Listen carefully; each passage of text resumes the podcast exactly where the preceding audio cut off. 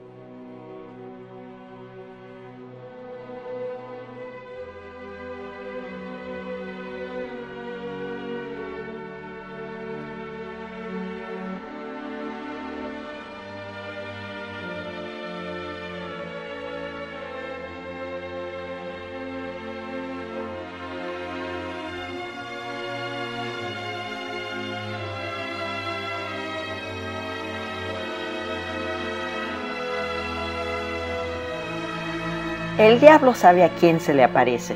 Obvio, porque solo tienta a aquel con quien ya cuenta. Cleonauta, soy Nora Reyes Costilla transmitiendo por www.radiodelcolmich.com. Está usted escuchando Tanto que Contar y esto es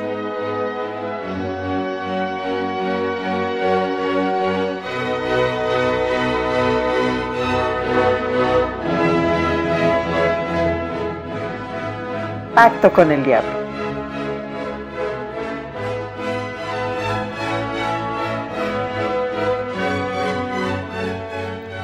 Cumple exactamente 270 años de haber nacido. Fue una persona de una inteligencia superdotada, tenía una enorme y enfermiza curiosidad. Hizo prácticamente de todo, fue de todo y sin medida, y llegó a acumular una amplísima cultura. Primero estudió lenguas, aunque sus inclinaciones iban por el arte y nunca a lo largo de toda su vida dejó de cultivar el dibujo. Al tiempo que escribía sus primeros poemas, se interesó igualmente por la geología, la química y la medicina. Era una persona que devoraba espiritualmente todo lo que se le presentaba ante sus ojos. Fue pieza fundamental, si no es que el fundador, del movimiento llamado romanticismo. Así es, Johann Wolfgang von Goethe fue un escritor alemán del siglo XIX que nació un 28 de agosto de 1749. Este movimiento romántico le da prioridad a los sentimientos, debido a que el romanticismo es una manera de sentir y concebir la naturaleza, así como a la vida y al ser humano mismo. La libertad auténtica es su búsqueda constante. Por eso su rasgo revolucionario es incuestionable. Y todo esto que les estoy contando se va a reflejar en las independencias de los países, en el nacimiento de las naciones y en un sentimiento de patria, defender la patria y morir por ella. Goethe nos cuenta la permanente búsqueda del ser humano en su obra Fausto, que va de la mano con su vida misma, ya que la inició a los 20 años la retomó a los 40 y la terminó poco antes de morir a los 83 años. Fausto y Goethe tienen muchas cosas en común, la búsqueda del conocimiento, el trabajo burocrático, la desazón, la desilusión y el afán de dejar un legado refleja los cambios interiores que él sufrió en la búsqueda constante del sentido de la vida. Ya verán por qué. Aunque muchos conocimos la obra en la secundaria, pocos leímos el original. Pero para que no pase vergüenza, y porque usted no lo pidió, aquí se la voy a platicar. La primera parte de Fausto es una historia mezcla de la Rosa de Guadalupe con lo que callamos las mujeres. El primer lugar donde se sitúa esta historia es en el cielo, donde Mefistófeles hace un pacto con Dios. El diablo dice que puede desviar al ser humano favorito de Dios, que es Fausto, que está esforzándose en aprender todo lo que puede ser conocido y que lo puede alejar de propósitos morales. O sea, que lo puede sacar del camino del bien. La siguiente escena tiene lugar en el estudio de Fausto. Un científico de mediana edad que se da cuenta de que ha sido infeliz. Ha sacrificado en vano la alegría de vivir en aras de la ciencia y eso que no le tocó renovar el SNI. Desesperado por la insuficiencia del conocimiento religioso, humano y científico, se vuelve hacia la magia para alcanzar el conocimiento infinito. Sin embargo, sospecha que su intento no está obteniendo resultados. Frustrado, piensa en el suicidio, pero cuando escucha el eco del comienzo de la cercana Pascua, rechaza la idea. Va a dar un paseo con su ayudante, Wagner, y es seguido a casa por un perro callejero. Ya lo ven, donde el diablo no puede meter la mano, mete la punta del rabo. Fausto piensa en lo terrible que sería morir sin haber sabido lo que es estar realmente vivo. Por lo tanto, cuando el perro se transforma en el diablo, decide hacer un pacto con él. Según el pacto, el demonio hará todo lo que Fausto quiera mientras esté en la tierra, y a cambio, Fausto servirá al demonio en la otra vida. La condición es que entregará su alma en el más allá a cambio de vivir al menos un instante en que de verdad pudiera decir, oh instante, ¿cómo vales? Ojalá duraras para siempre. De no ser así, el diablo perdería la apuesta. Para firmar el pacto, le pide que lo firme con sangre y Fausto comprende que Mefistófeles no confía en su palabra de honor. Si el diablo sabe más por viejo que por diablo.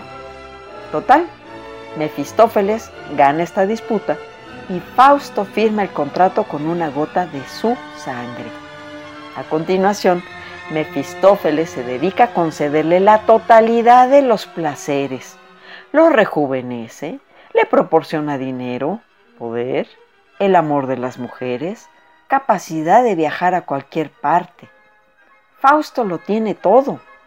Sin embargo, la sed que siente dentro no es saciada por más batallas que gana, por más fortuna que acumula, por más mujeres que conquista, sigue infeliz.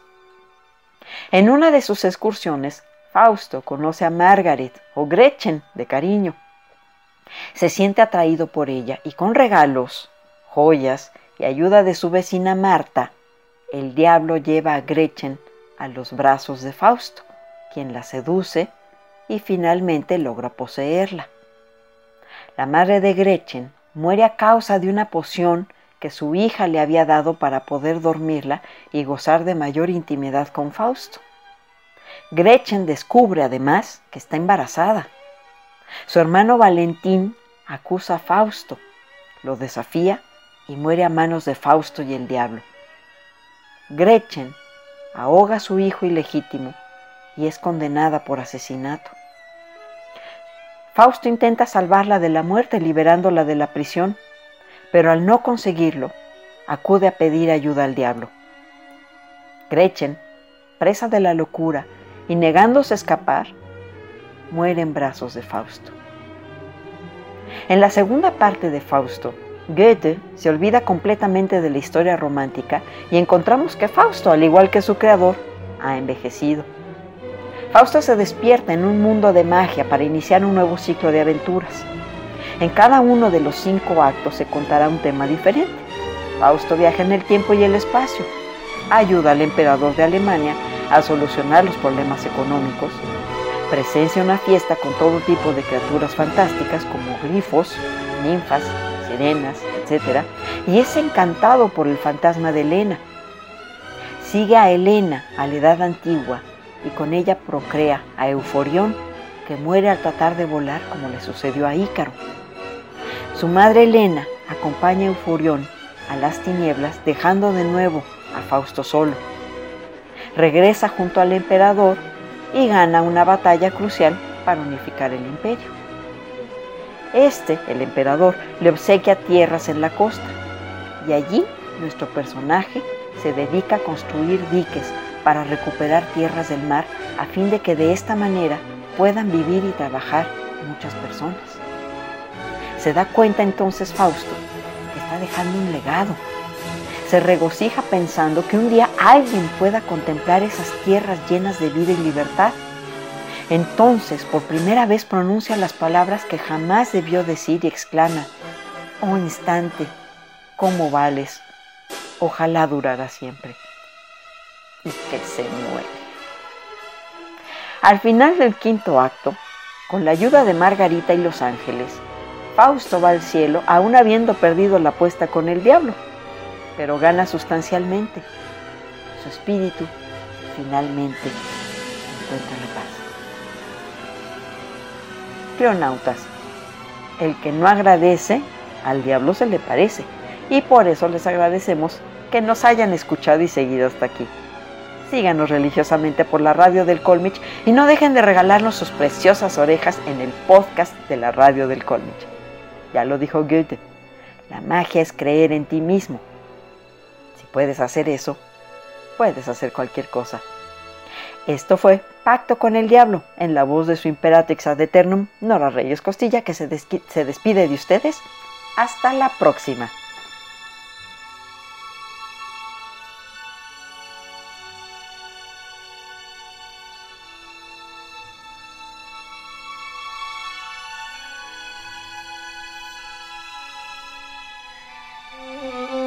Cada hombre es una humanidad, una historia universal. Y como la historia es maestra de vida, queremos que conozcas y saborees la historia por medio de refranes, datos curiosos, biografías, chimentitos, palabras raras y todo aquello que nos forma como personas. Tanto que contar es un espacio campechano y digerible en el que Nora Reyes Costilla los deleitará en breves cápsulas con su bella y argentina voz. Escúchame a través de la radio del Colmich, www.radiodelcolmich.com. Se van a enamorar.